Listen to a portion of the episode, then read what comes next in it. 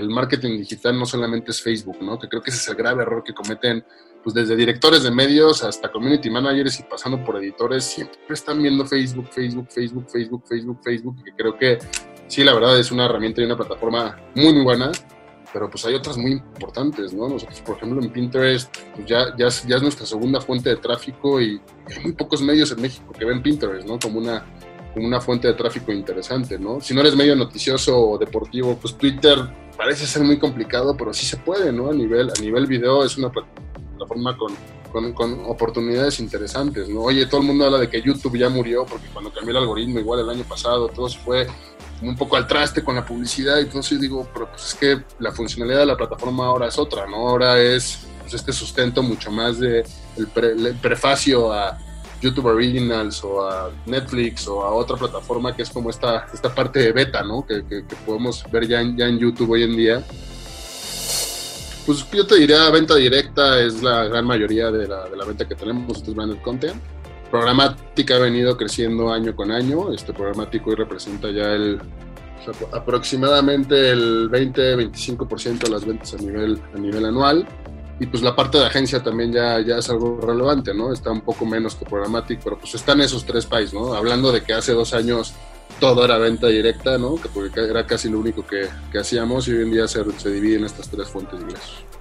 Un legacy media digital, un medio que pasó de ser valuado en 482 millones de pesos a ser cuestionado por la filtración de más de 540 millones de datos de sus usuarios. Un medio que, pese a todo, se mantiene entre los 10 sitios nativos digitales más visitados de México de acuerdo a Comscore y como el segundo con más audiencia alcanzada en redes sociales al registrar 26 millones de personas. El 2019 significó un antes y un después para cultura colectiva. Al interior se produjo un reenfoque en el tipo de liderazgo, un replanteamiento de objetivos e incluso el cierre de apuestas que hasta antes de que viniera la crisis parecían estratégicas. Es Jorge del Villar, cofundador y Chief Content Officer de Cultura Colectiva. Yo soy Mauricio Cabrera y este es de Coffee, episodio 37, segunda temporada. Comenzamos.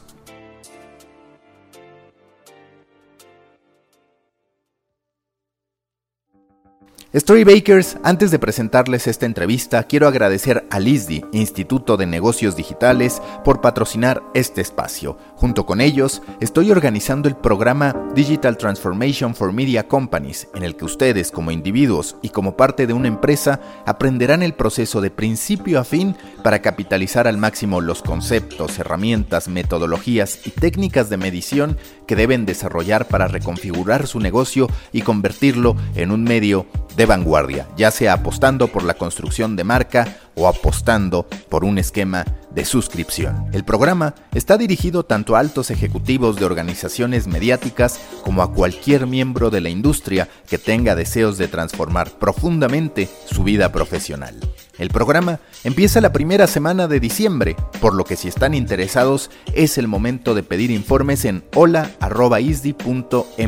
Repito, es muy sencillo, hola.isdi.mx. Me daría gusto verlos por allá. Ahora sí, vamos con The Coffee.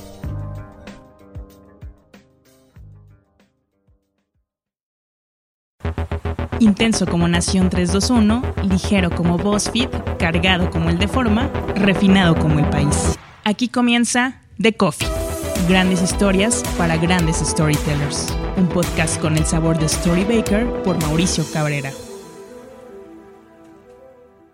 Nuevo episodio de The Coffee. En esta ocasión me acompaña Jorge del Villar, quien es fundador y también Chief Content Officer de Cultura Colectiva. Jorge, yo te quiero agradecer mucho por estar conmigo en The Coffee y te quiero preguntar, ¿por qué hubo un momento hace ah. algunos años en que Cultura Colectiva era muy ruidoso, era muy ruidoso en términos de estar presumiendo, si así lo queremos llamar así, o anunciando, para llamarlo de una manera mucho más políticamente correcta, lo que hacía. Sin embargo, a ver si coincides, Hoy tenemos una cultura colectiva mucho más cauteloso, no en los números, porque ahí lo vemos muy bien ubicado en el ranking de Comscore, también incluso como una de las marcas con mayor número de interacciones en redes sociales, pero no tan presente en términos de estar dando golpes públicos. Hoy en qué está, cómo está cultura colectiva. Yo te diría que estamos, primero que nada, muchas gracias a ti, Mao, muchas gracias por invitarme. el fellowship de la industria siempre agradece el, el, contacto. Y por otra parte, este, pues yo te digo, estamos en una etapa de consolidación. O sea, creo que al igual que la industria en general, creo que nos encontramos en un momento en que este bobo de los medios digitales de hace tres años, ¿no? De que todos tenían unas valuaciones gigantescas y una proyección de crecimiento muy grande en términos financieros, ¿no? Específicamente, pues hay un cambio, ¿no? Y hay un cambio que lleva mucho más a que pues, las barreras de entrada son todavía más difíciles, ¿no? Consolidar nuevos medios hoy en día es mucho más complicado y pues realmente lo que buscamos nosotros como cultura colectiva hoy en día es consolidar nuestra, nuestra de alguna forma, producción de contenido orientada a generar un producto que tenga valor o productos que tengan valor específico y no tanto un poco la estrategia pues más de este bobo o de esta parte financiera de decir, quiero, quiero crecer el valor de la marca, ¿no? Hoy entendemos que la marca cultura colectiva vale por el legado que ha tenido, por las, por las cosas buenas, por las cosas malas, y creo que hacia adelante lo que vemos es una, una consolidación de la marca y una muy grande posibilidad de, de aumentar todavía más la, la, gran, la gran creación de contenido que tenemos, ¿no? Producimos muchísimo contenido comparado con otras, con otras empresas de contenido y creo que eso pues es mucho, mucho el, trayecto, ¿no? La consolidación como tal de, cultura y de la industria, que creo que está en el mismo proceso. Si tú tuvieras que identificar los distintos momentos de cultura colectiva que además de forma natural te ha tocado vivir, ¿cuáles serían esos hitos que tú dices, estos han sido, digamos, como estos niveles de videojuego que hemos tenido que superar, algunos buenos, algunos complejos, como lo que vivieron durante el año pasado y demás? Pues creo que definitivamente la, etapa semilla, ¿no? La, inicial te diría que es como cuando comenzó la empresa, que empezamos haciendo eventos, ¿no? Empezamos a hacer restaurantes, queríamos hacer un antro. Toda esa etapa como muy de emprendedor, muy joven y, también de una marca muy joven, pues creo que sería la primera etapa que te digo. La segunda etapa para mí después de esto sería de alguna forma como la etapa de, de, de, desarrollo, de expansión de alguna forma, que fue justo delimitada por pues, nuestra, el, logro que tuvimos en la parte de lograr este, bajar una, una inversión ¿no? de Dalus bastante importante que nos ayudó a invertir en muchas este, cosas que, pues, que nos ayudaron a tener esos reflectores, ¿no? De los que, de los que tú hablabas en términos de exposure, de creación y de, de PR y de desarrollo y de innovación digital. Y yo te diría que el año pasado justamente tuvimos una etapa como de asimilación del aprendizaje que tuvimos, ¿no? Creo que yo como emprendedor, y te lo diría como un poco como experiencia, para mí la etapa del año pasado fue una etapa de demasiada reflexión y de entender cómo el riesgo de, innovar y de emprender en cualquier industria te lleva pues, a, estar en una posibilidad de cometer errores que pueden llegar a ser inclusive fatales para la compañía, ¿no? Yo recuerdo mucho el año pasado que teníamos un, este, un consultor y gran amigo en términos de, pues de desarrollo gerencial, te diría, se llama Alejandro Serralde. Jorge Luis Adolfo, cultura colectiva está enferma y es una enfermedad terminal. ¿no? Los dos casos que tuvimos, este, ¿no? de, de, de temas de, pues, como un poco públicos, ¿no? el tema de Me Too y después tuvimos un tema de, una filtración de datos, que pues de cierta forma simbró a la compañía en términos económicos, ¿no? En términos de talento, en términos de nuestro liderazgo, que te digo, asimilar todo eso fue un tema muy, muy importante y de mucha reflexión que yo te diría que es la etapa de mayor crecimiento que ha tenido también la compañía en otros, en otros aspectos, ¿no? Muy distintos tal vez a lo que venía, a lo que venía haciendo anteriormente. Y ahorita creo que justamente estamos en esa etapa como cuando después sales después de, de la universidad y sientes que lo sabes todo y, como que de repente frenas y analizas, creo que estamos madurando y de cierta forma la empresa se está consolidando, ¿no? Entonces te diría, la etapa en la que estamos ahorita, pues ya es una etapa de consolidación que es pues, un, un, un parteaguas muy importante para nosotros y también definitivamente que creo que va, otra vez lo, lo repito, de la mano de la industria, ¿no? ¿Qué hicieron para que sobreviviera? ¿Cuáles dirías que fueron las medidas clave para que esos golpes a la reputación, para que esos golpes, incluso ustedes mismos como emprendedores a cargo de este proyecto, pudieran ser superados y que hoy mantengan una audiencia y estén vivos como negocio? Pues yo te diría que, o sea, o sea, el aguantar vara, definitivamente, o sea, como, como tal, o sea, creo que algo, yo recuerdo mucho esos momentos, ¿no? Porque además esto pasó en un periodo de dos, tres semanas, ¿no? Los, los dos casos fueron muy, muy seguidos y fue, fue un mes, el mes, de, el mes de mayo pasado, entre abril, mayo, por ahí, todos estos meses fueron, hace dos años, perdón, fueron muy rudos, ¿no? Entonces yo, yo te diría que la sensación y, lo, y, la, y la salida para decir, oye, ¿qué, ¿cómo lo, lo vamos a consolidar? Pues fue mucho la priorización de objetivos, ¿no? Y el, el, cambio del mindset de puedo hacerlo todo y puedo desarrollar todas estas áreas, puedo hacer todos estos proyectos al mismo tiempo porque tengo un back, tengo la credibilidad, tengo el momento a decir, no tengo esto, no tengo aquello, necesito focalizar mi tiempo en algo que definitivamente me va a dar una, una, una salida y creo que Luis, Adolfo y yo hicimos un, y el equipo directivo definitivamente de cultura, porque creo que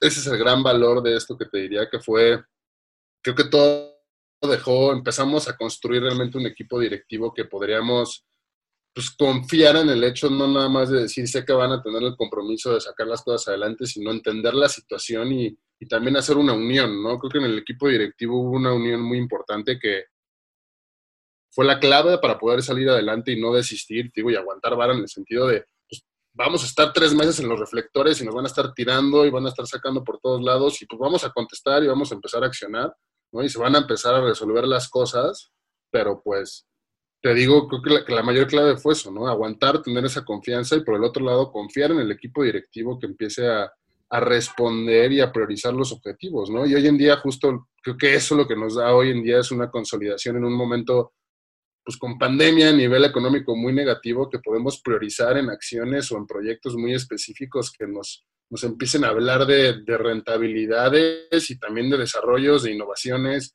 de, regresar a esas etapas, ¿no? Donde estábamos haciendo producciones originales importantes, ¿no? Y todo ese tipo de desarrollos, porque teníamos también el backup económico, que ahorita es hacia donde vamos, ¿no?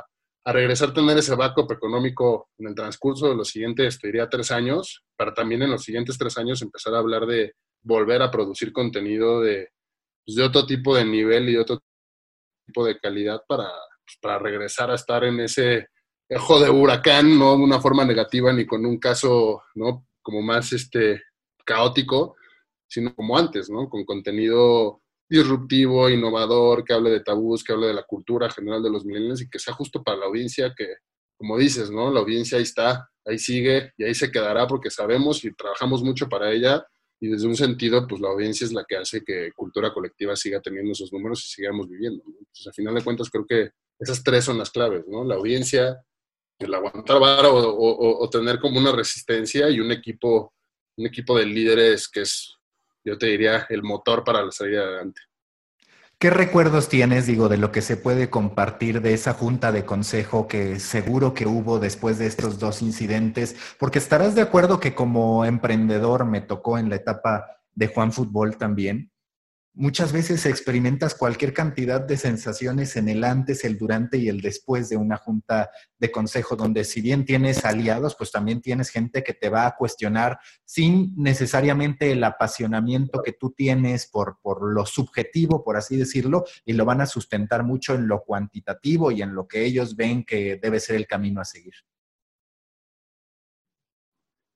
Pues yo te diría, tengo varios, ¿no? Tengo uno que es justo todos nosotros tres y el equipo directivo nos fuimos a, justo una, un, centro como de, de, de, desarrollo que tiene justo Alejandro Serralde, nuestro, nuestro coach, en Cuernavaca y nos fuimos a hacer un plan con el cual pues íbamos a salir adelante, ¿no? En el cual pues incluía ese plan un recorte de personal, incluía un reajuste de ciertas áreas, ¿no? Una dejar proyectos ir porque ya no tenemos el, el capital ni, mucho menos porque pues evidentemente dejamos de percibir inclusive algunas, algunas ventas ya cerradas por estos casos, ¿no? Entonces, creo que en estos, en ese tema me acuerdo mucho de ese momento, de ese plan, de ese plan de, de alguna forma de supervivencia y, y, y, de otros momentos, pues creo que evidentemente recuerdo cuando tuve que, pues gente con la que yo había trabajado directamente años, pues, ¿no? Justamente en esta priorización, dejarla ir y pues tener que hablar con ellos directamente para,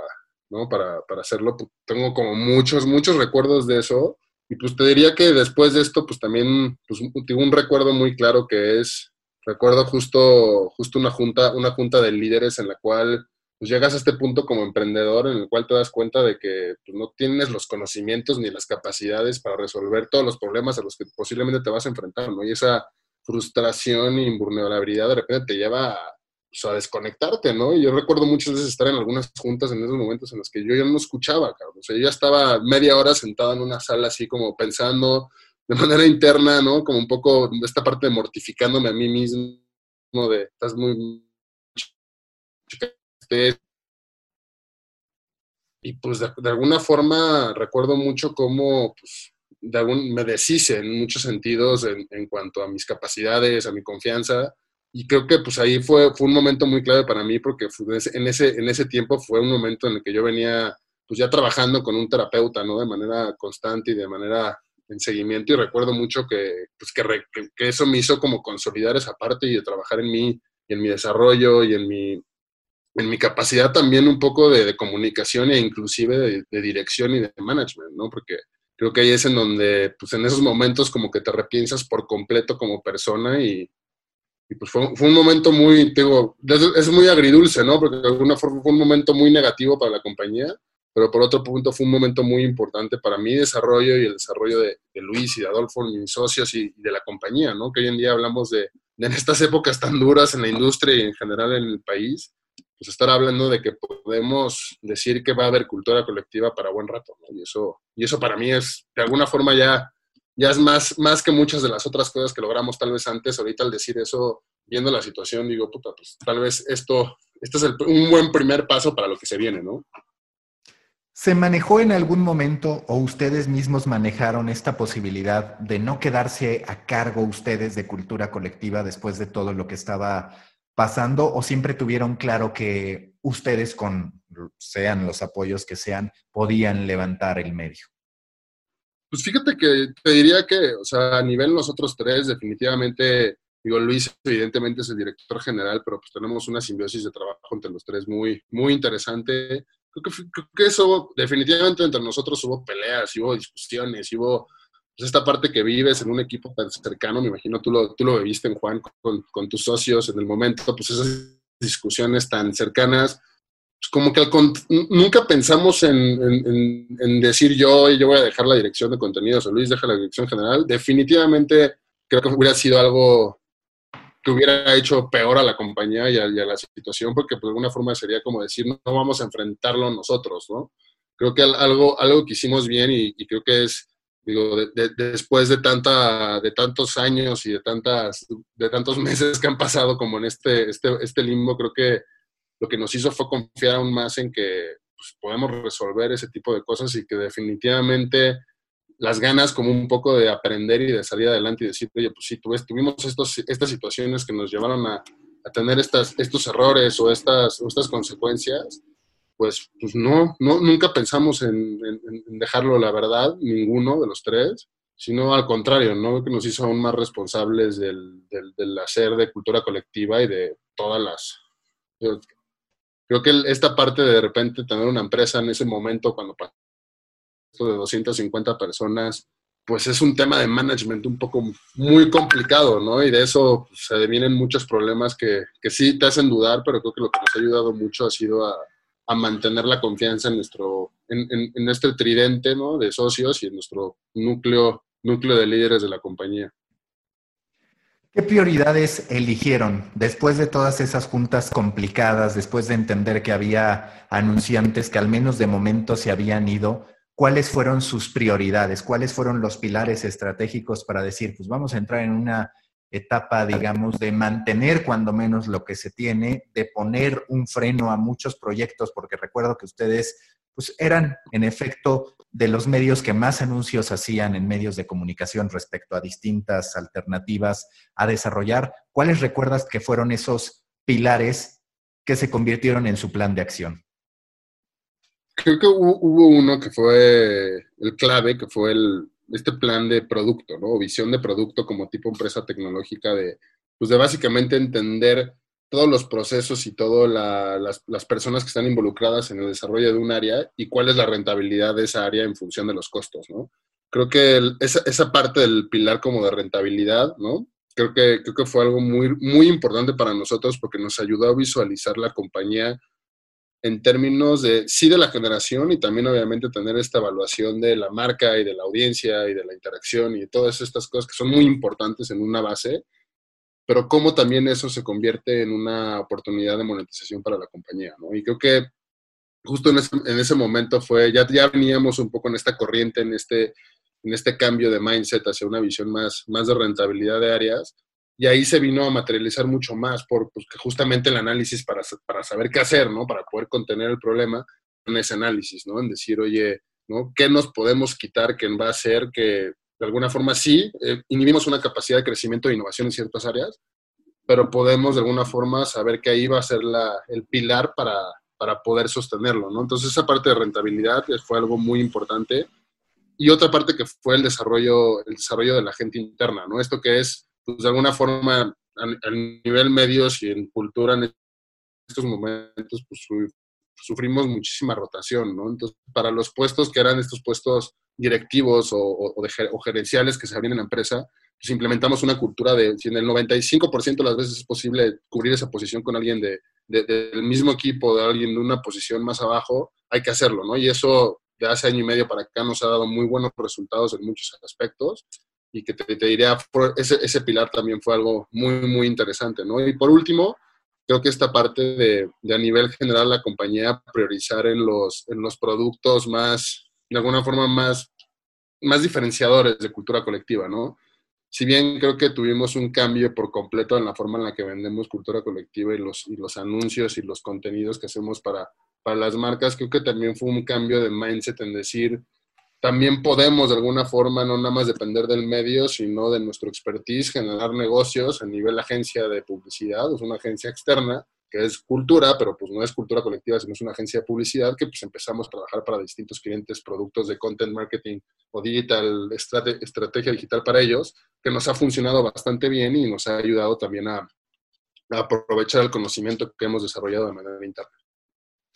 ¿Cómo hicieron para mantener la motivación de la gente, porque de hecho en su libro, en el libro del fundador de Netflix, No Rules Rules, él habla de ese momento que parecía muy complejo, que él sentía que iba a hundir la empresa, en el que tiene que hacer un recorte, y en cambio logra, a través del discurso, a través de cómo se comunica, que la gente se motive y que incluso eleve sus parámetros de calidad y de autoexigencia. ¿Cómo dirías que con el equipo se gestionó eso y si es que consideras que fue exitoso o que hubo cuestiones que hoy mejorarías, por así decirlo. Sí, creo que la, parte fue, obviamente, pues intentar, como, como, como siempre lo intentamos hacer dentro de la compañía, la transparencia completa de las decisiones que, o que suceden o que, tomamos en, sentido del negocio y eso ayudó muchísimo en esos momentos. Pero creo que algo que fue la clave fue que creo que a nivel operativo nunca, nunca dijimos esto ya tenemos que parar, ¿no? Y nos tenemos que enfocar a, solucionar esto de toda la empresa, a solucionar este problema porque es caótico y si no lo hacemos todos no vamos a salir, ¿no? Creo que ahí fue una, una etapa muy buena en donde Luis y yo absorbimos esa parte de decir, oye, vamos a trabajar en estas cosas y vamos a desarrollar esto con ciertos líderes, pero cultura colectiva tiene que seguir y tiene que continuar desarrollando el day by day, ¿no? Y, y obviamente regresar a esos, a esos equipos, a darles una estructura de seguimiento y algo que surgió muy interesante de esta cultura de la rentabilidad, Mau, es que también logramos hacer que, los equipos entiendan mucho más el aporte que tienen al, a la utilidad o al profit de la compañía, ¿no? Que, eso, que eso para mí era muy, en, un pasado hablando en la industria de medios, algo muy extraño, ¿no? Siempre es como, no, la gente de contenido hace el contenido y los financieros y los de ventas ven las ventas y nadie sabe cuánto ingresan los equipos, nada más de repente, ah, nos fue bien o nos fue mal, ¿no? Y nosotros decíamos, ¿qué pasa si de repente los equipos empiezan a entender su trabajo, cuánto dinero genera y cómo a través de ese mismo objetivo ellos pueden ir creciendo y desarrollando áreas o teniendo nuevos recursos o inclusive creciendo a nivel, a nivel salarial en la compañía? Y se materializó en equipos, ¿no? Con altas y bajas como siempre, pero mucho más efectivos, ¿no? Y, y, empezar a lograr los mismos números que lográbamos con la del doble cantidad de gente en algunos equipos ¿no? Por ejemplo, yo te hablaría de, un equipo de noticias que eran entre 9 y 11 personas y teníamos 2 millones y medio de visitas al mes. Y hoy es un equipo de 3 personas que genera 4.5 millones de sesiones al mes. Entonces, de alguna forma también logramos que dentro de, esta, de este cambio de mindset hacia una visión de producto y de rentabilidad, la gente entendiera mucho mejor y se motivara sabiendo que cultura colectiva no iba a desaparecer por su propio trabajo, ¿no? Y por su propia, por su propia capacidad de generar audiencia, que esa audiencia pues genera inherentemente genera un ingreso a nivel programático, ¿no? Y a nivel venta directa, pues sabíamos que tenemos que seguir ahí, ¿no? Y que hablar con todas las agencias y darle la vuelta para que pudiéramos volver a, tener acceso a, las ventas que tomó tiempo, pero pues creo que ahí fue donde logramos de alguna forma darle la vuelta a esa parte. Este ha sido un año, pues también, ya sin esos temas, pero atípico por pandemia, pero son años que, que demuestran, te digo, justo una maduración y una consolidación de, de, estas, de estas acciones que nos han llevado a, pues a poder hablar de, te digo, de de, seguir y de pensar cuáles son los planes de aquí a 3, 4, 5 años ¿no? para la empresa. Para ti, ¿dónde se sitúa cultura colectiva? Te lo pregunto porque hace unos días intercambiaba mensajes con Gustavo Guzmán, el dueño de Capital Digital, y analizábamos un poquito la industria y decíamos, es que, a ver, están los dos extremos, que seguro que ustedes también lo han identificado. Está el medio grandote, el medio que se concentra en páginas vistas, que no construye marca, es decir, ahora yo veo a una serie de publishers de Legacy Media incluso que están generando sus verticales, pero lo están haciendo otra vez pensando en las páginas vistas, no en las conversiones de calidad con el usuario. Es más para el algoritmo que para los lectores. Y por el otro lado tenemos esfuerzos de creadores independientes o de medios muy de nicho que no tienen el alcance suficiente. Y por supuesto que lo que uno quiere o el ideal sería estar en ese punto medio donde tienes alcance y tienes esta marca, una relación con el lector. ¿Ustedes ya están allí o dónde consideras que está cultura colectiva entre estos dos extremos, haciendo un análisis objetivo de lo que ustedes han creado? Yo lo que te diría es, o sea, nosotros definitivamente creo que tuvimos una estrategia más parecida a un legacy media en su momento en, en términos de diversificación de nichos digitales, o sea, al, al tener nuestras verticales, cultura colectiva, viajes, ¿no? entretenimiento, o noticias inclusive, pues, era seguir construyendo la misma marca, ¿no? Que era la parte de cultura colectiva y, sin duda en su momento ayudó mucho en, muchos, en, muchos, en muchos temas. Coincido en lo que dices de que hay dos grupos, ¿no? Tanto los de nicho como los como a nivel general. Y yo te diría también hay una, para mí hay una tercera división que es la parte de la independencia, ¿no?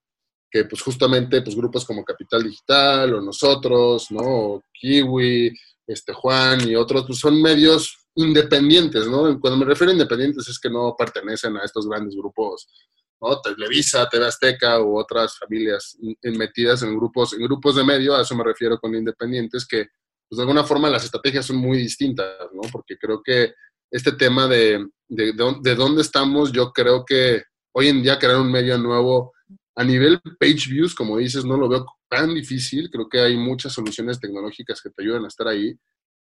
Pero evoluciona muy rápido el mercado digital, ¿no? Y creo que nosotros lo hemos, lo hemos vivido en el término de que puedes tener muchas visitas, pero eso no significa que tengas un muy buen ingreso o una muy buena capacidad de venta directa, ¿no? Creo que, creo que ha pasado muchas veces en el mercado Terra, por ejemplo, ¿no? Y otros, y otros medios muy, muy grandes que a nivel venta o a nivel monetización pues no es lo que, lo que de alguna forma te da el sustento para poder dar ese paso hacia adelante, ¿no? Y hoy en día sí veo muchos medios haciendo estrategias de nicho, que yo creo que hoy en día, por ejemplo, poniendo el ejemplo de Tasty, ¿no? Un, nicho tan específico como la comida se puede masificar en, una, en, un, en un programa gigante y de entretenimiento que tenga 50 millones de views, ¿no? Hoy en día los nichos ya no son tan claros en decir solamente la gente que le gustan las peleas va a ver videos de peleas online, sino ya hay una oferta de nicho muy específica, por ejemplo, Mob Social lo hace muy bien en, una empresa chilena que pues tienen muchas, muchas verticales muy chiquitas en cuanto a una estrategia específicamente de formato de video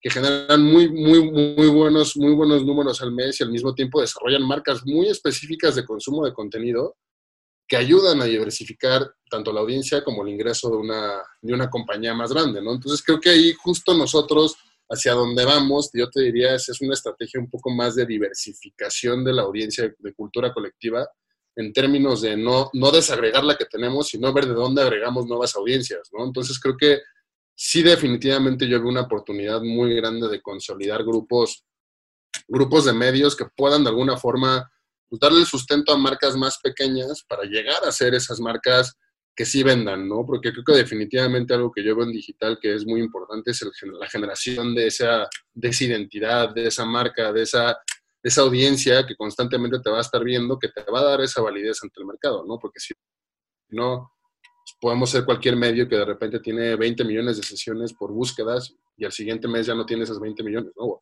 O hicieron una estrategia de growth hacking muy fuerte y lo hicieron en tres meses y a los siguientes meses desaparece. Pues creo que ahí es en donde creo que justamente estos, estos validador, validadores como Comscore nos dan mucho ese tema, ¿no? hay un top 10 y de ese top 10 de repente aparecen dos que están un mes y luego se van y no vuelven a estar. ¿Por qué, no? Y creo que la evolución del mercado tiene que ir justamente hacia eso, ¿no? Y cómo medimos las sesiones y cómo medimos los impactos a las, a las, el alcance y la capacidad de interacción de las marcas, no nada más en su vida a redes sociales, en su vida a nivel hits o visitas y sesiones, ¿no? Creo que va, va, un poco más allá, pero sí, sí veo que cultura necesitamos diversificarnos más para no, no depender tanto de una sola fuente de ingresos. ¿Qué proyectos estratégicos hoy de cultura colectiva están trazando para llevarlos a ese lugar que tú mencionas? Hay varios, ¿no? Creo que nos estamos empezando a ver más como un grupo, ya no solamente como un medio digital, sino un grupo en el cual tenemos la parte de medios, ¿no? Donde está Cultura Colectiva, Cultura Colectiva News, nuestra Cultura Colectiva en, Estados Unidos, ¿no? Y otras páginas que, próximamente iremos, iremos anunciando que tenemos, que tenemos por ahí. Este, por otro lado, tenemos la parte de la agencia, ¿no? Que te decía, creo que eso nos ha, nos ha ayudado mucho este, este último año y vemos una una proyección muy grande hacia adelante en poder seguir diversificando el ingreso en la parte de branded content, ahora tener esta parte como más de, continuidad o de constancia con clientes, con cosas para ellos, ¿no? Como, como de white label content.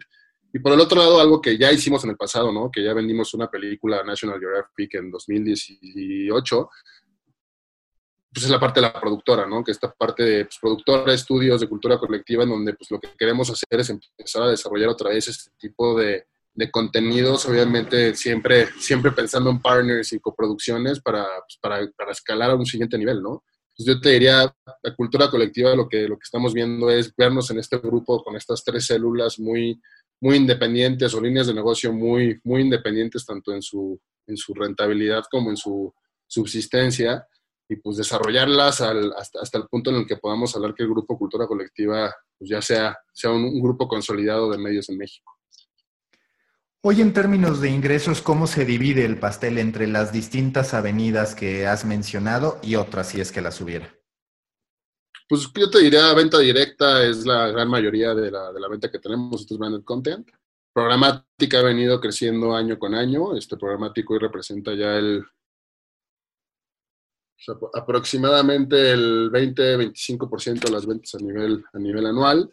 Y pues la parte de agencia también ya, ya es algo relevante, ¿no? Está un poco menos que Programmatic, pero pues están esos tres países, ¿no? Hablando de que hace dos años todo era venta directa, ¿no? Que porque era casi lo único que, que hacíamos y hoy en día se, se dividen estas tres fuentes de ingresos.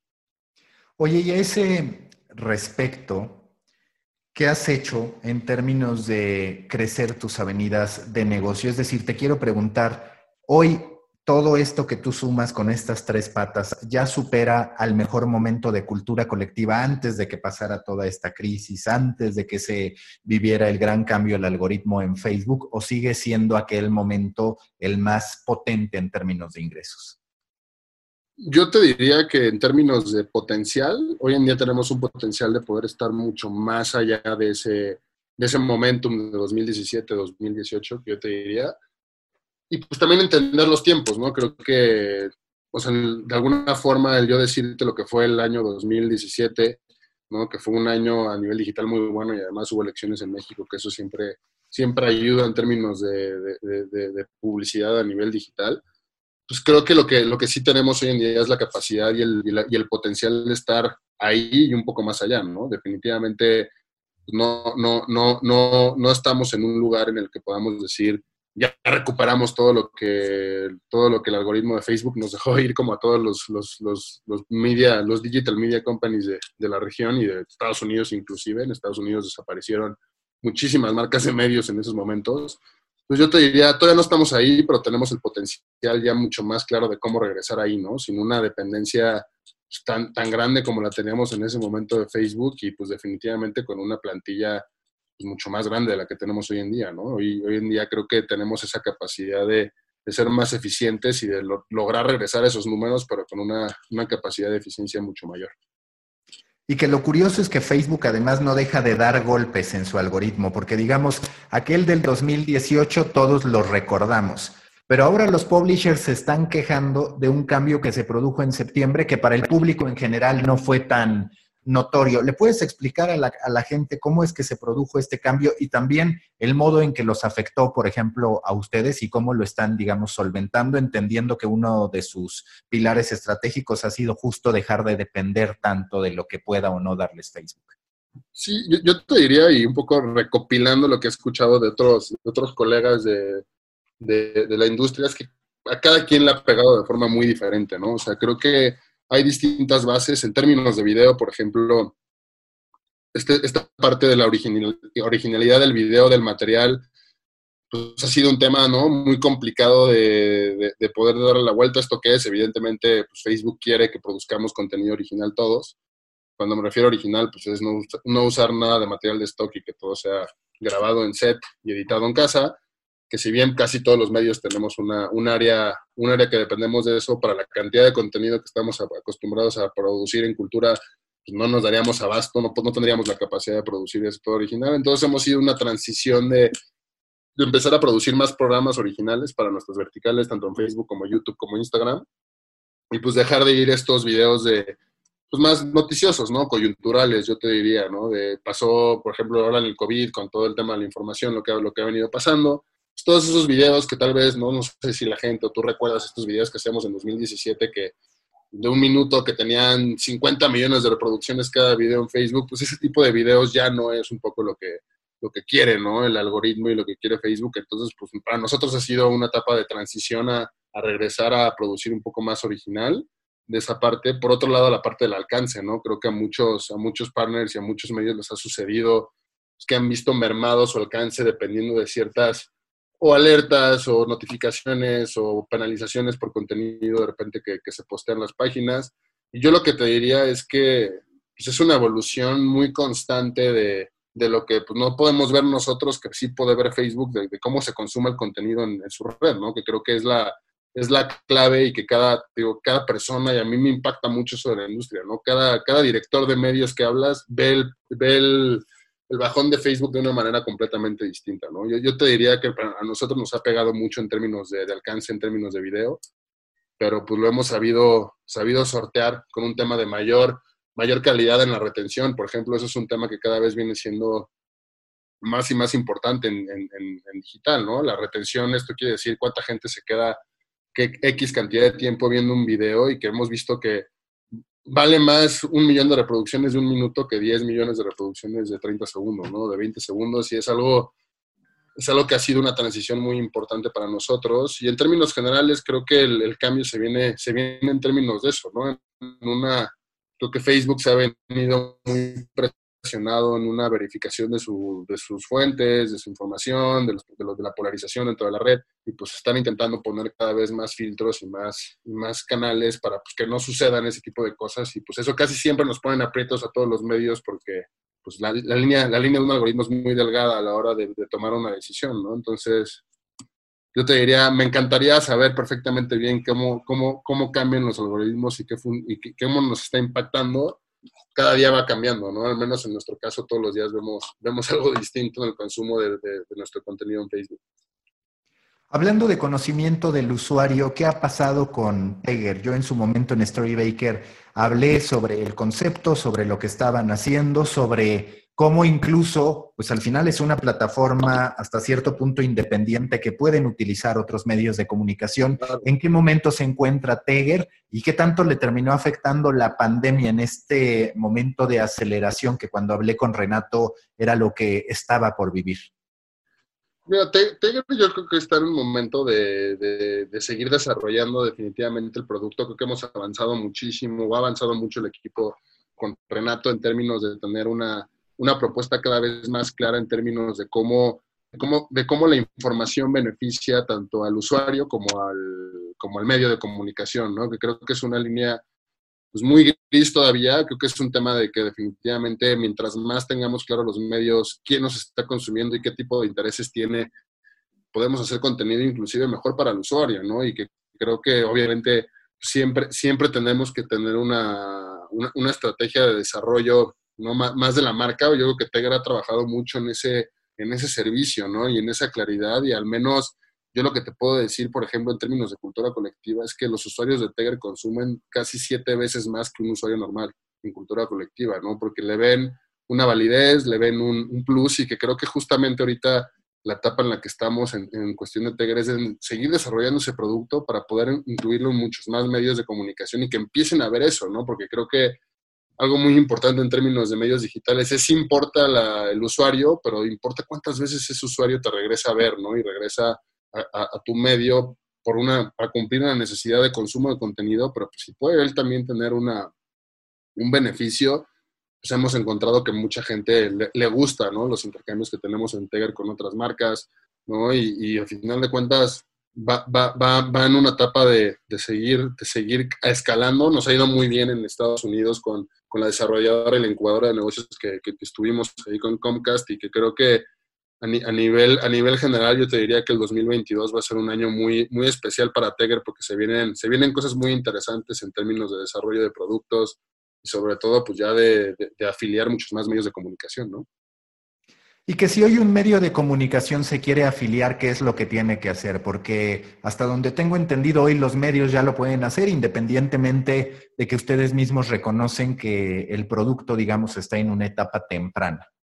Sí, pues lo, que tenían que hacer nosotros, tenemos la, tecnología es como un widget que se añade a cualquier sitio de, de, que se afilia, y pues tendrían únicamente que tener como un, contacto directo con nosotros para, poder, para poderlo incluir y definitivamente empezar a ver pues, cuáles son esos beneficios que le podemos dar a sus usuarios y cómo empezar a medir la, la pues un poco la, usabilidad ¿no? del, widget y toda esta parte tecnológica que, no te voy a mentir, yo no soy el más técnico del mundo en eso, pero creo que es, es, es, lo más importante, ¿no? El entender que la construcción de los sitios está hecha para poder tener esa información y que pueda servir cada vez más, sobre todo al usuario, ¿no? Para encontrar eso, ese contenido y o poder compartirlo de forma mucho más directa.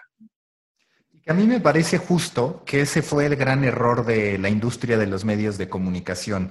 Es decir, Siempre culpamos a Facebook, eh, culpamos en cierto modo a Google, pero a ver si coincide, realmente el error nuestro fue ignorar muchísimos de los grandes valores de construcción de marca y muchísimos de los fundamentos del marketing puro y duro que te habla de un funnel, que te habla de cómo no te debes quedar en un momento de awareness en la relación con tu cliente, sino llevarlo a que se convierta pues en una persona leal, entiéndase un suscriptor, un registro e incluso en un embajador. Es decir, me parece que las respuestas estaban ahí y de algún modo nos maravillaron con lo que nos presentaron las redes sociales, pero el error de concepto me parece fue nuestro.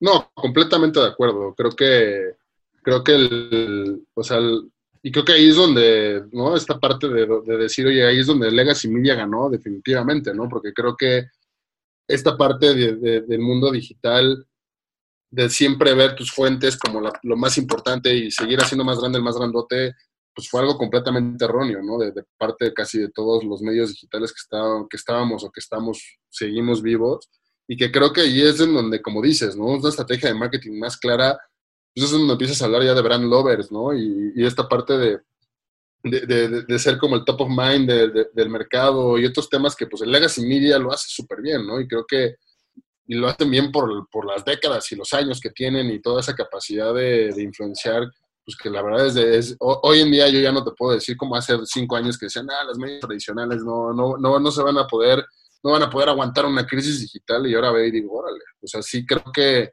ese trabajo de marca y ese trabajo de desarrollo creo que es en lo que más hay que, hay que trabajar y lo que hemos trabajado mucho nosotros, pues sí es un tema muy distinto a una estrategia de, de, de, KPIs digitales y de cómo desarrollar más audiencia y crecer, ¿no? Porque nosotros llegamos a tener 75 millones de visitas al mes y hoy tenemos entre 25 a 35, dependiendo, dependiendo del mes y, y ya no existe este tema como de, no, necesito ser el más grandote para que me reconozcan a nivel industria. Sino más bien necesito tener una oferta y tener un muy, una, muy buena atención a clientes y una audiencia cautiva, no hay una audiencia leal y que tengamos, sigamos, o sea, después de todo sigamos estando ahí en los números de más, mayor interacción, ¿no? mayor alcance a nivel, a nivel Facebook y a nivel, a nivel también en Instagram nos va, nos va súper bien ahí.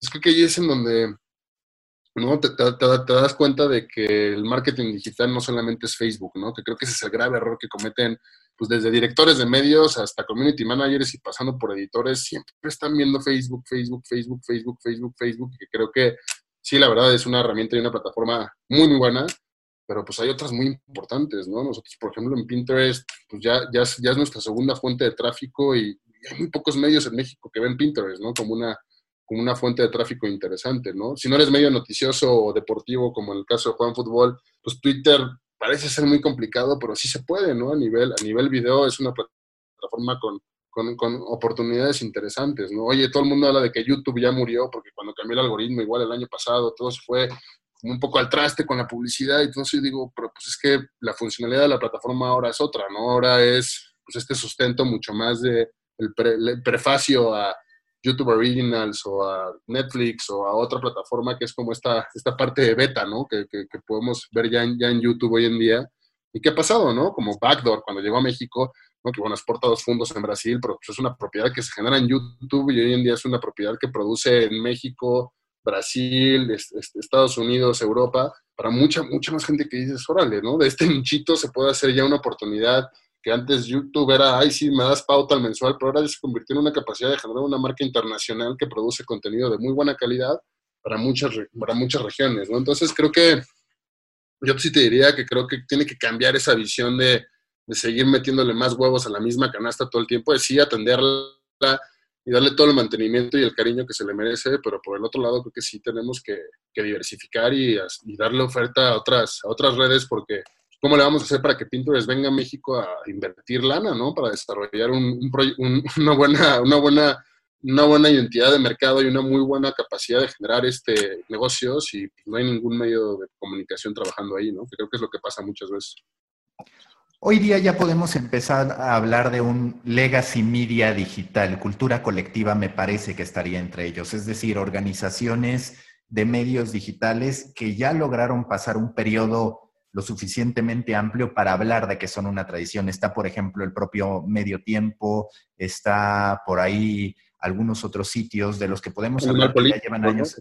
Exacto, exacto. Entonces, yo te quiero decir, en términos de ese aprovechamiento que han tenido los legacy media de print, ustedes, el legacy media digital, ¿en qué nivel consideras que tienen construida la relación con el usuario? Es decir, llevan muchos años con cualquier cantidad de millones de páginas vistas, de video views y demás, con sus altas y sus bajas. Pero en términos de contacto con el usuario y sin que esto por fuerza tenga que derivar en una suscripción, ¿están donde quieren estar? ¿O qué tuercas están apretando para que de verdad haya estos brand lovers mucho más efusivos, por así decirlo, que sean incluso embajadores?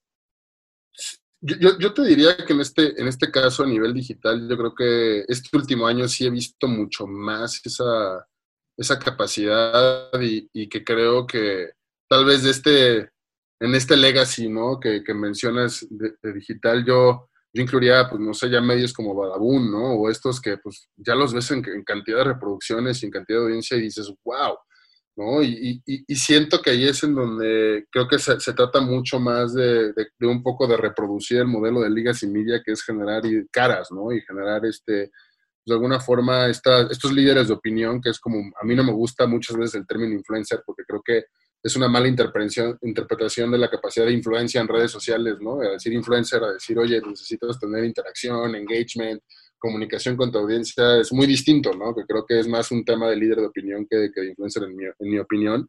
Y que creo que sí veo que está transicionando hacia allá. Pero creo que todavía a nivel digital media nos hace falta mucho aprender cómo se genera ese vínculo con la audiencia y ese legado, ¿no?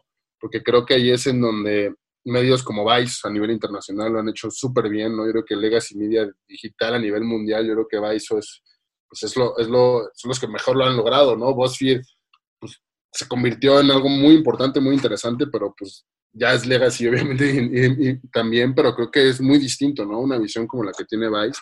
Y creo que ahí es en donde en México, pues la verdad yo no he visto esa capacidad de, ni de cultura ni de otros medios como estos de, de, lograr generar esa lealtad, ¿no? O sea, creo que en Animal Político, pues es la única oferta que tenemos en México para una, un, tema de contenido de suscripción pagado para tener sí un beneficio que es acceso a más información.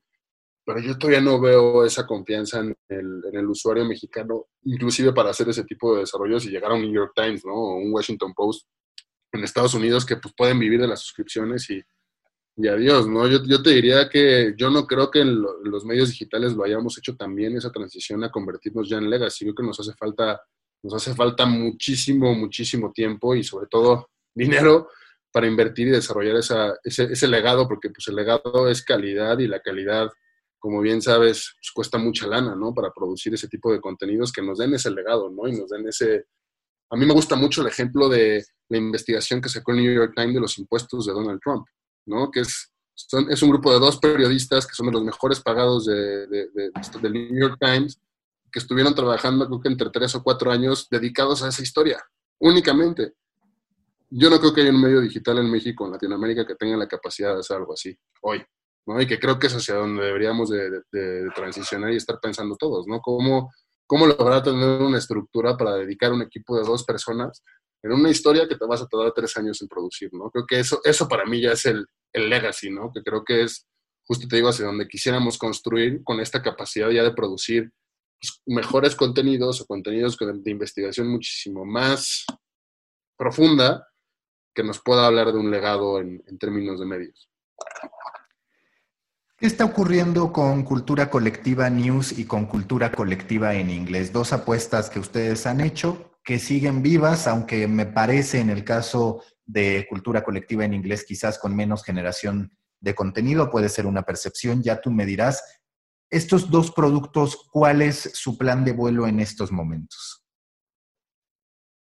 Creo que en este tema de la priorización que te he platicado a lo largo de, todo, de, de toda esta plática es, para inglés nos dimos cuenta que la producción en video es la, la manera más adecuada porque pues de alguna forma estamos en un mercado en el cual, en México me refiero, con unos CPMs, que es este ¿no? cotizador de publicidad de alguna forma digital, pues muy baratos, ¿no? Y, y, el tener el acceso a CPMs de Estados Unidos con el consumo que tenemos allá bastante interesante de reproducciones, pues se ha convertido en que nuestro foco en, en inglés sea completamente dedicado hacia videos. Sí producimos contenido escrito y seguimos manteniendo el sitio de manera, la verdad, mucho menos, mucho menos dedicada como hace, como hace un año, hace meses, pero nos ha funcionado bien en términos de, de, ese foco en la parte de video en inglés, ¿no? Y en noticias, yo te diría que, pues, hemos crecido muchísimo, ¿no? Hemos encontrado que, que, que, esta parte, ¿no? De que decían, nosotros siempre nos ubican como este tema, no sé si ubicas esto del círculo rojo y el círculo azul en términos de coyuntura política, ¿no?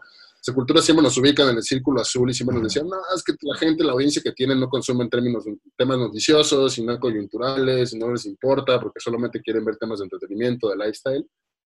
Y hemos encontrado que a nuestra audiencia de noticias les gustan mucho los temas internacionales, ¿no? A nivel nuestra sección de mundo tiene muchísima, muchísimo alcance. La sección obviamente de noticias locales, ¿no? Creo que si bien en México hay una hay una atención de, ciertas televisoras locales que tienen mucha atención a, ese tipo de, audiencias o grupo debate, ¿no? Que tiene pues una, localización con ciertos, ciertos medios en la, región que lo hacen muy bien. Pues hemos, nos hemos dado cuenta que, por ejemplo, en la Ciudad de México hay muy pocos periódicos digitales locales o, o medios que estén hablando de lo que está sucediendo en la ciudad y a nosotros nos ha ayudado muchas veces eso y creo que el tema que se ha convertido en algo muy importante dentro de la compañía y también dentro del equipo directivo, pues que es el tema feminismo, ¿no? Que, también hemos hecho mucha, mucha cobertura acerca de, pues obviamente todas las, las, las, mujeres desaparecidas, ¿no? Y, y todos estos, estas, estos temas que nos han inclusive ayudado a, a cultura colectiva se convierte en un lugar en donde la gente pues, ha hecho denuncias, ¿no? Y ha hecho llamadas a, decir, oye, no, encuentro, no encontramos a mi prima, o a, tal persona y inclusive hemos, hemos logrado que, encuentren a, chicas, ¿no? Que ha sido algo muy, muy importante que, a nivel news, te digo, creo que ahí cumplimos con una necesidad de la audiencia, pues de contenidos más afines, ¿no? Que ahí sí tal vez Legacy Media, pues la verdad no lo ha hecho, ¿no? Y que a ese respecto incluso, a ver si coincides, el breaking news está muerto en muchísimos sentidos. Hablando otra vez del tema de marketing, el lifetime value de un breaking news es prácticamente nulo, ¿no? Entonces, de pronto, como dices, propiedades como la de ustedes, el propio BuzzFeed News, ganan mucho más cuando generan contenido que sí es de coyuntura, pero que no caduca en unos cuantos minutos o ni siquiera esa misma semana, por así decirlo. Sí, creo que, creo que ese tema como entre el, entre el Evergreen y el Breaking News, creo que es el, es el sweet spot, ¿no? Porque creo que definitivamente, y es algo que yo siempre les digo mucho a los equipos editoriales de cultura, es, o sea, yo no le quiero ganar al Universal en el Breaking News, ¿no? Y no, y no, y no queremos esos 5000 hits que te da al sacar la noticia porque a los 8 minutos ya no va a estar ahí, ¿no? Entonces creo que mucho del foco sí ha sido evidentemente como medio, tienes que tener la nota y tienes que tener la salida, pero por el otro lado, ¿dónde está esa historia tangente o ese, o, ese, ese producto que justamente te va a dar una mayor vida para ti y para el usuario, ¿no? Porque también creo que eso es algo que no nos damos muchas veces cuenta de que por qué la gente comparte un contenido noticioso, ¿no? O de, o de, o de, o de, algo, algo, algo que les produce quererlo cambiar o declarar una injusticia, pues es porque también la gente quiere, quiere accionar, ¿no? Entonces, si tú no le das a la gente tiempo de accionar y nada más es, si no compartes ahorita esto es lo más importante, ya murió, pues creo que también estamos de alguna forma nada más cumpliendo como una necesidad informativa y que creo que para eso pues, está Twitter, ¿no? En Twitter te metes y en cinco segundos ya te informaste de las 20 cosas que están pasando en el país con puros encabezados. Creo que aquí justamente se trata como de darle una oferta a la gente de, o de contexto, ¿no? O de, o de capacidad de entender como qué es lo que está sucediendo de una forma un poco más pues, más, más, más, profunda y que al final de cuentas no muera rápido porque pues entonces ahí, ¿no? Y regresamos al punto de la rentabilidad. Entonces, en un análisis decir, oye, estás dedicando tiempo a producir algo, ¿no? Que te va a durar menos del tiempo que te tomó hacerlo, ya es medio complicado, ¿no? Porque pues de alguna forma dices, hijo, ¿en qué le invierto el tiempo? ¿En, algo, en un artículo que me va a ayudar dos semanas a llegar a mi meta, en un artículo que me va a ayudar media hora. En esta división que ustedes, ustedes hacen en términos de estrategias y demás, ha entrado la parte de video con fuerza. Incluso han desarrollado, como un caso me parece de éxito a Inés Palacios, el canal. ¿Cómo ha sido ese descubrimiento y cómo llegaron a la decisión de apoyar a ese nivel a un talento individual, porque en mi experiencia en medios corporativos, por llamarlo de alguna manera, o incluso dentro de Juan Fútbol, pues siempre tienes este cuestionamiento de decir, a ver, posiciono una, a una figura que en su momento se puede ir con todo lo que ello implica, o intento que todo venga bajo el nombre de mi marca jurídica, por llamarla de alguna manera. ¿Cómo ha sido esta experiencia y cuáles fueron las bases que ustedes construyeron para poder impulsar a una persona en vez de tener todo abrazado bajo alguna tercera persona, entiéndase una marca mediática. Pues creo que, ha sido como, te digo, una, una conversación con, constante en términos de, de, creo que ahí lo que hemos hecho mucho con Inés es verlo como si fuera una sociedad, ¿no? En términos de decir, ¿no? A cultura colectiva definitivamente le beneficia muchísimo tener una persona como Inés por, por lo que representa, por, lo, por el talento que tiene, ¿no? Y, el tipo de audiencia que genera que va muy de la línea con cultura colectiva. Y por el otro lado, creo que se conjuga con algo que fue muy importante y que seguramente lo, lo vivieron ustedes en, el Juan Fútbol y creo que pasa en muchos medios, que es, pues siempre en los equipos existe esta persona que quiere, que quiere hacer más cosas, ¿no? Y que quiere que quiere de alguna forma desarrollar más contenido, tiene muchas ideas y no, no, haya cómo expresarlas, ¿no? Y que justamente para nosotros, igual hay un podcast que platicamos Luis y yo con Inés, que contamos un poco esa historia y es, pues es justamente la conjugación de dos, ¿no? Una, una chava muy intensa en querer hacer muchas cosas de contenido y por el otro lado una necesidad nuestra de decir, oye, necesitamos abrir una oferta de cultura colectiva en YouTube, porque no teníamos nada en YouTube. En YouTube subíamos nuestros videos de Facebook, ¿no? Que hacíamos ahí teníamos como un archivito en YouTube, pero pues eso no es contenido para YouTube, ¿no? Eso no funciona ahí.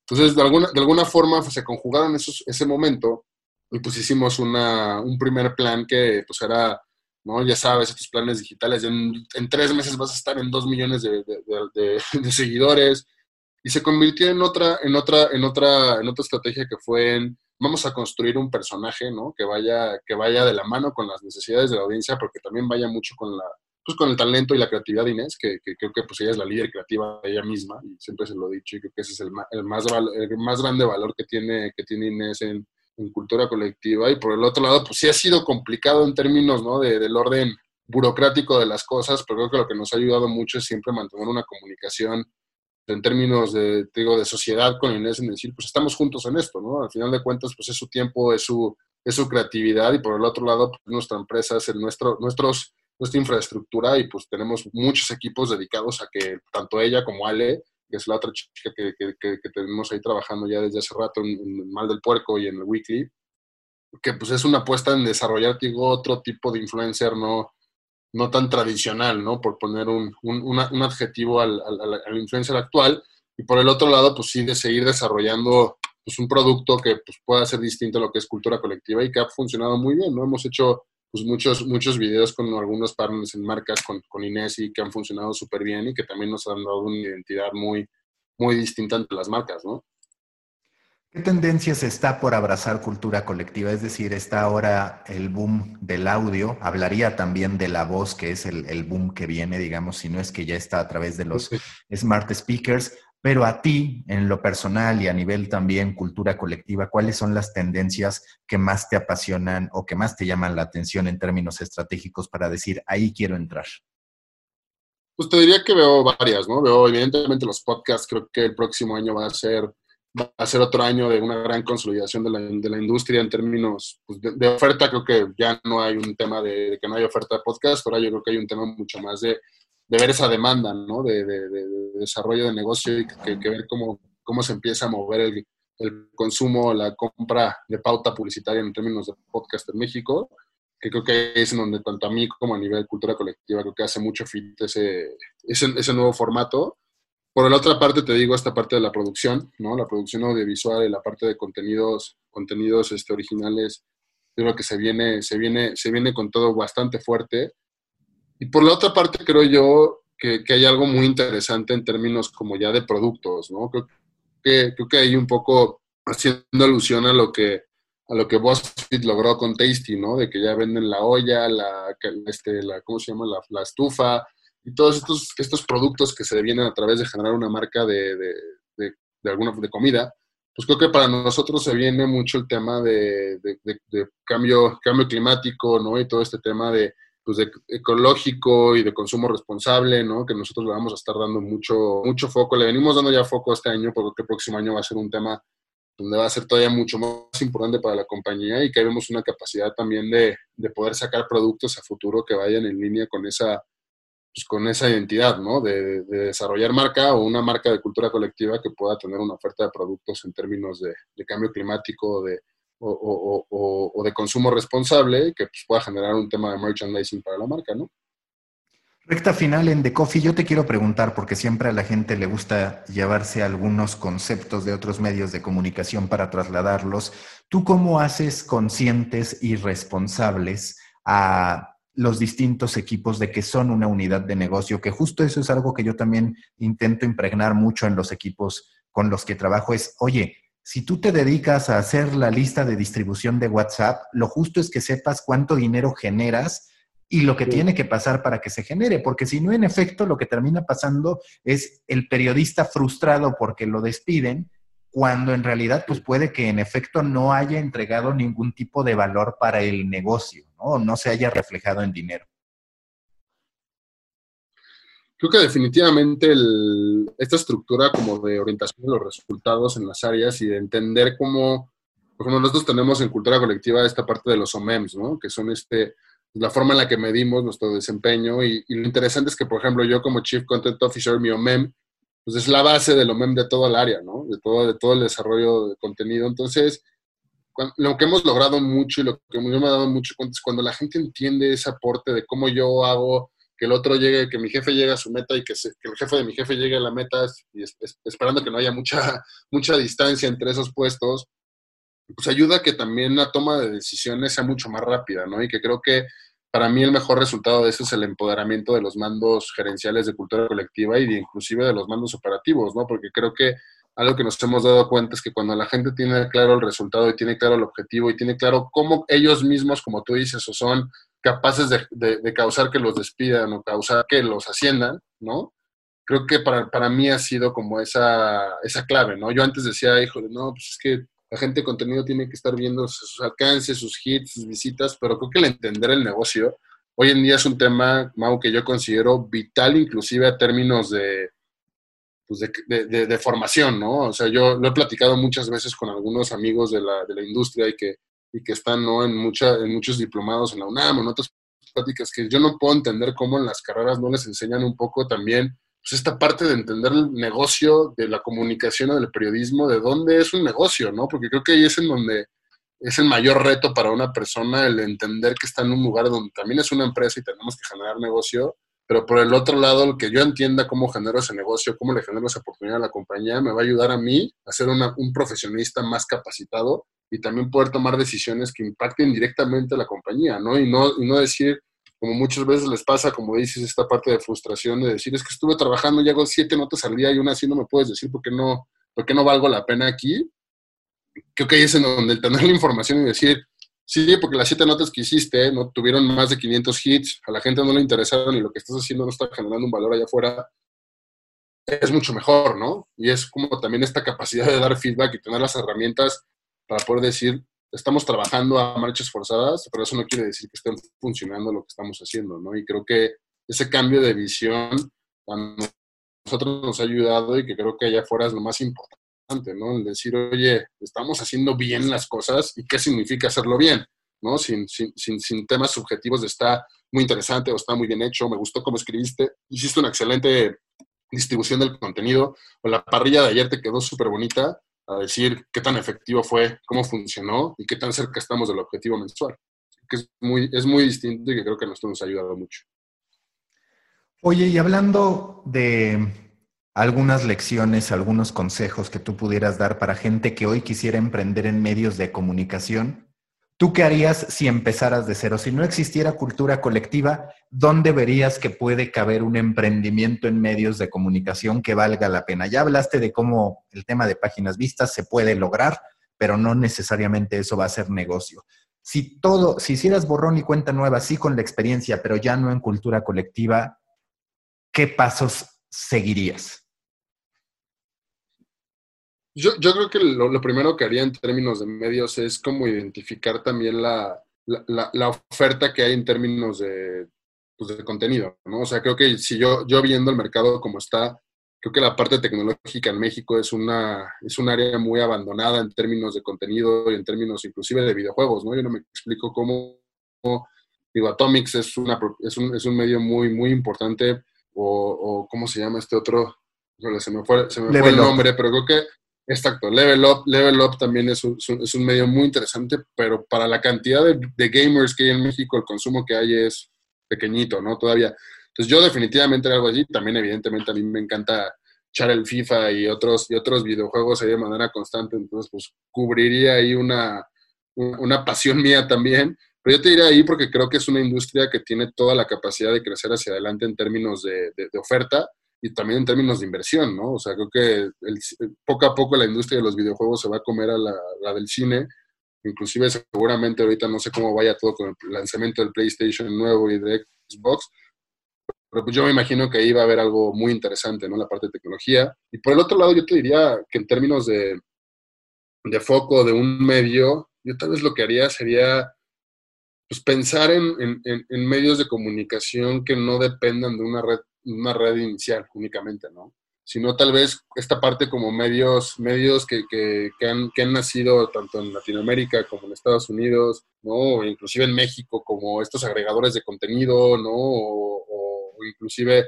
esta parte de push notifications. Yo creo que, yo creo que también me mucho esta parte de cubrir esta necesidad de atracción de tráfico a plataformas a través de estrategias distintas que no dependen de una red social, ¿no? Sino tal vez dependen de una lista de suscriptores, ¿no? Creo que, por ejemplo, algo del newsletter pues, puede estar muy abandonado, pero tal vez el formato ya por mail no es el adecuado, si no sea a través de, de tu celular, el WhatsApp, como, como, como comentabas tú, ¿no? Otro tipo de estrategias que yo sin duda creo que, estaría ahí, pero ya a nivel fuera de medios, pues yo lo que te diría que a mí lo que me encantaría hacer pues es producir contenido, ¿no? O sea, creo que la parte de producción audiovisual o la producción a nivel grande escala es lo que a mí me gustaría lo que me gustaría hacer y lo que creo que también en Latinoamérica y en México en especial, los próximos años tenemos una gran oportunidad porque pues acaba de llegar Disney, ¿no? Y ya están todas las demás plataformas y pues va a haber una necesidad de contenido en español gigantesca en los próximos años, ¿no? Entonces ahí es donde yo, yo si, si hiciera un medio hoy en día diría cómo le hago para hacer un medio que pueda estar en esa, en esa, en esa, en esa industria y tal vez no tanto en una industria que dependa tanto de, de Facebook y de, de Google. Y esto me lleva a otro tema. Eh, se está muriendo el texto, vaya, se está muriendo el texto como el producto entregable al usuario, porque, ¿por qué lo digo? A ver, en materia de tiempo, si tú haces una producción audiovisual, puedes tener mayor tiempo del usuario, por así decirlo, incluso con el audio. Hoy hay mucha gente que quiere que le lean las noticias, pero es cierto también que todos esos formatos requieren de buenos escritores y requieren también de buenos periodistas cuando se trata de investigaciones y demás.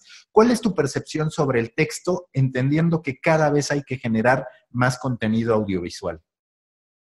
Híjole, yo, yo la verdad te diría, creo que el texto no que muera ni definitivamente que desaparezca, ¿no? Creo que es como, ¿no? Decían que la radio iba a desaparecer y ahora salen los podcasts. Este, decían que la tele iba a desaparecer y ahí están todas las CTTs. Ahorita creo que definitivamente, ¿no? Revista y texto están como bandeando, pero yo lo que te diría es que creo que hacia adelante y en términos generales, con, con, con todos los avances que también Google va desarrollando en términos de de cookies, ¿no? Y de, y de cómo están midiendo estas, las famosas third party cookies y todo este tipo de cambios. Storybakers, hasta aquí este episodio de The Coffee con Jorge del Villar, Chief Content Officer y cofundador de Cultura Colectiva. Yo soy Mauricio Cabrera. Nos escuchamos en el próximo episodio. Subiendo y va subiendo y va subiendo y cada vez hay más búsquedas, hay más búsquedas.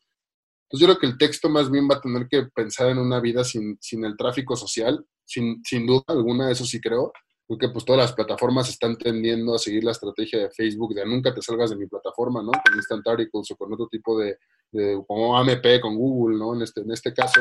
Pero sí, sí veo que, que, hacia adelante el, el, texto se va a convertir en un tema de mucho más calidad y de mucho más referencia y no tanto un tema tan coyuntural, ¿no? Porque creo que como dices, ¿no? O sea, la parte coyuntural en texto, pues esta parte quiero noticias todo el tiempo y todo lo que sale de AP lo publicamos y lo que sale de F lo publicamos y lo que sale de la otra, de la otra red de noticias lo publicamos. Eso sí no creo que tenga tanto, tanto valor. Creo que justamente el tema de texto va a ir hacia cosas que tengan cada vez más y más valor y creo que para compañías como Cultura Colectiva que no dependemos de ese círculo rojo, como dicen, pues es una gran oportunidad, ¿no? Porque la cultura colectiva la gente no llega a informarse en ciertas cosas sí con news, pero pues llega mucho más a buscar un momento de consumo específico de ¿no? La historia de la mano que le cortaron a Álvaro Obregón en, la, en, las guerras de la Revolución Mexicana, con otras cosas que pues son, son, son temas mucho más distintos que pues sí tendrán que evolucionar tal vez la forma en la que se consumen, pero yo creo que el texto tiene una gran oportunidad hacia adelante de consolidarse otra vez como una fuente muy interesante sí de, de, de, de contacto con la audiencia y que contestando lo que dices del tiempo, sí el video tiene más tiempo, pero eso no necesariamente lo hace que tenga más valor al momento del consumo que el texto. No sé si me explico en esa parte. O sea, creo que, creo que tal vez ahí es más valioso muchas veces un artículo porque la condensación de la información es mucho más profunda que en un video, ¿no? Tal vez en un video de tres minutos, pues puedes explicar muchas cosas, pero no puedes dar tanta información porque entre, la, ¿no? entre el, texto que tienes que dar y el audio, pues no, no, no es tan fácil, ¿no? No es tan o la retención, ¿no? Pues, oye, pues la retención de los videos que a nivel promedio en Facebook están en 15 segundos, a nivel general, ¿no? A nivel mundial. Ya cuando tú dices, oye, tengo un video con más de dos minutos de, retenciones, wow. Y, los, y las páginas, más o menos, no sé, digo, en el caso de lo que tú hayas visto, yo he visto que oscilan entre minuto y medio, uno muy malo, a tres, cuatro, cinco, seis minutos de retención en otro, pues bueno. Y para mí eso, digo, en seis minutos lees mucho más de lo que ves en un video.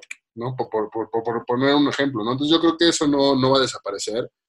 Yo creo que lo que sí haría, si yo fuera un emprendedor nuevo, no cometería el error de intentar hacer las dos cosas al mismo tiempo, ¿no? O haces una o haces otra para hacerlo bien, porque hacer las dos al mismo tiempo, pues sí es, sí es un consumo muy distinto, es una narrativa completamente distinta y es un, y es un momento de consumo completamente distinto también, ¿no? O sea, no, no consumes igual un video que lo ves sin audio, ¿no? En la junta o en, estás platicando con tu novia en el coche, a un artículo que tal vez sí lo lees, ¿no? Y si lo vas a, si lo vas a digerir completo y le dedicas esos tres minutos, ¿no? Muchas ¿cuántas veces has visto un video que le ves los 30 segundos, dejas el celular y ya el celular vio solito 50 videos más hacia abajo? No pasa, a mí, bueno, a mí me pasa casi todo el tiempo, ¿no? Entonces yo no creo que desaparezca el texto, ¿no? Si tuvieras que recomendar un libro, un documental, algo que te haya ayudado a entender tu rol como emprendedor, a entender lo que buscas como un creador de un medio de comunicación, ¿cuál sería el que te viene a la mente?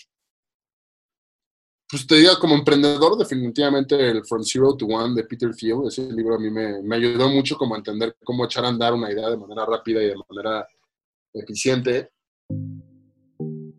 Storybakers, hasta aquí este episodio de The Coffee con Jorge del Villar, Chief Content Officer y cofundador de Cultura Colectiva. Yo soy Mauricio Cabrera. Nos escuchamos en el próximo episodio. Busca la próxima semana un nuevo episodio cargado de emprendimiento, endulzado con grandes historias y narrado por grandes storytellers. Suscríbete a The Coffee, un podcast de storytellers para storytellers, un producto de Storybaker por Mauricio Cabrera.